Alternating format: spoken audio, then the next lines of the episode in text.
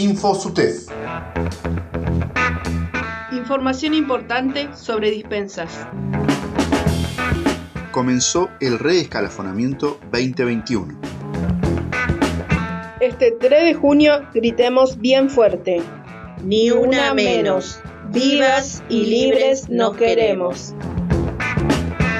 Comenzó el reescalafonamiento 2021. La reunión de mesa técnica realizada este 2 de junio, el SUTEF presentó varias propuestas de reescalafonamiento, que incluye cargos de gabinete, asesorías pedagógicas, nivel superior, secretarías de secundaria y otros cargos.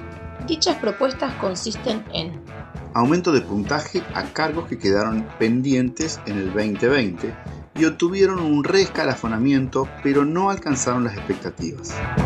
Aumento de puntaje a cargos que no se modificaron en el reescalafonamiento 2020. Recuperación de los códigos y la denominación para los cargos de formación profesional y laboral que tenían previamente a los decretos de Bertone, que los modificó unilateralmente creación de códigos de nivel superior para cargos que actualmente se liquidan como horas cátedras.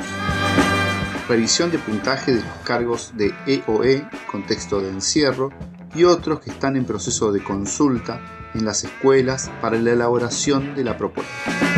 De esta forma se está completando el proceso de reescalafonamiento que se inició en el año 2020.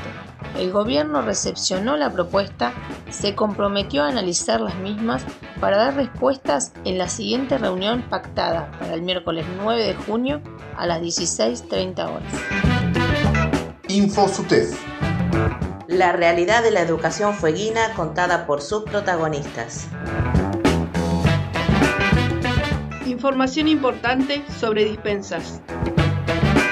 Desde el SUTEF tomamos conocimiento de la circular 10-21 de la Dirección de Recursos Humanos. La misma expresa que daría respuesta a una supuesta voluntad de retomar el trabajo presencial por parte de personal dispensado. Incluye en el anexo una nota modelo para completar y firmar. Ante esto, recomendamos no firmar la nota. La persona de riesgo conviviente de riesgo que firme la nota para trabajar en la presencialidad de manera voluntaria pone en riesgo su salud y su vida y o la de sus convivientes.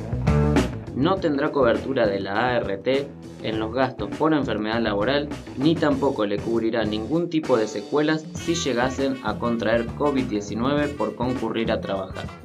Además, alertamos que lo voluntario puede volverse obligatorio cuando hay presiones sociales, institucionales, familiares.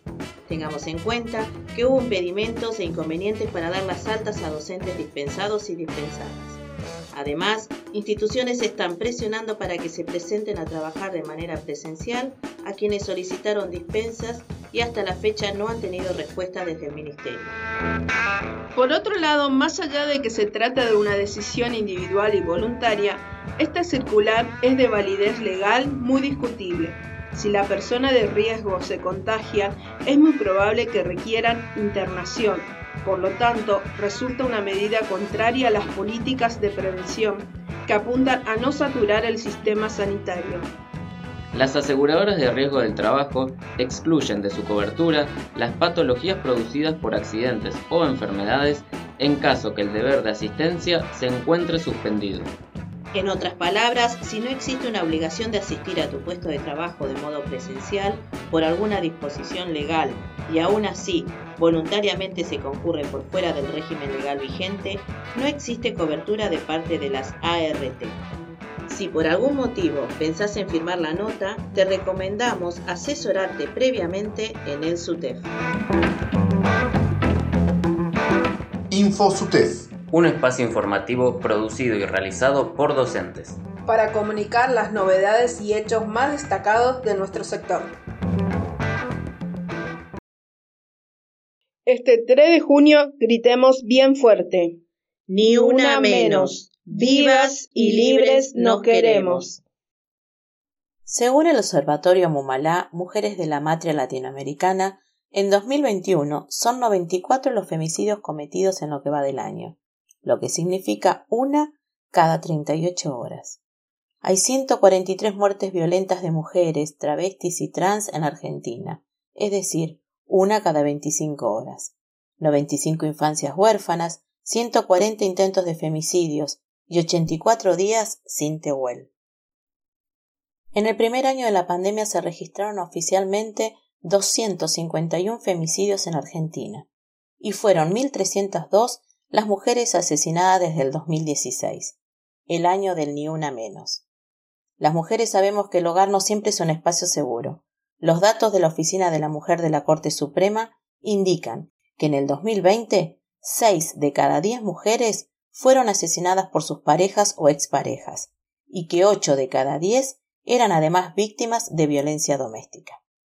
Estos números tan dolorosos reflejan un fenómeno más amplio y estructural, vinculado a la subordinación de las mujeres dentro del sistema patriarcal.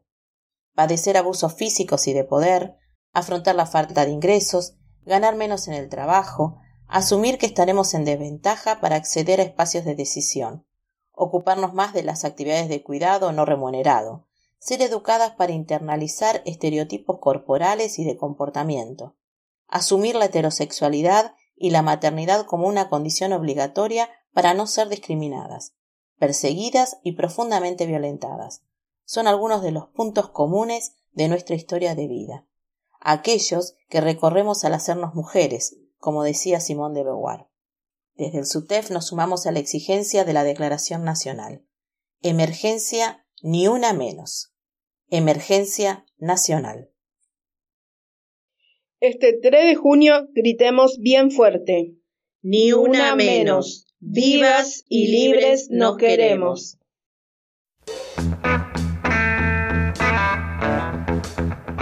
Esto fue InfoSUTEF Escuchanos en Río Grande en la 92.7 FM Nuestras Voces.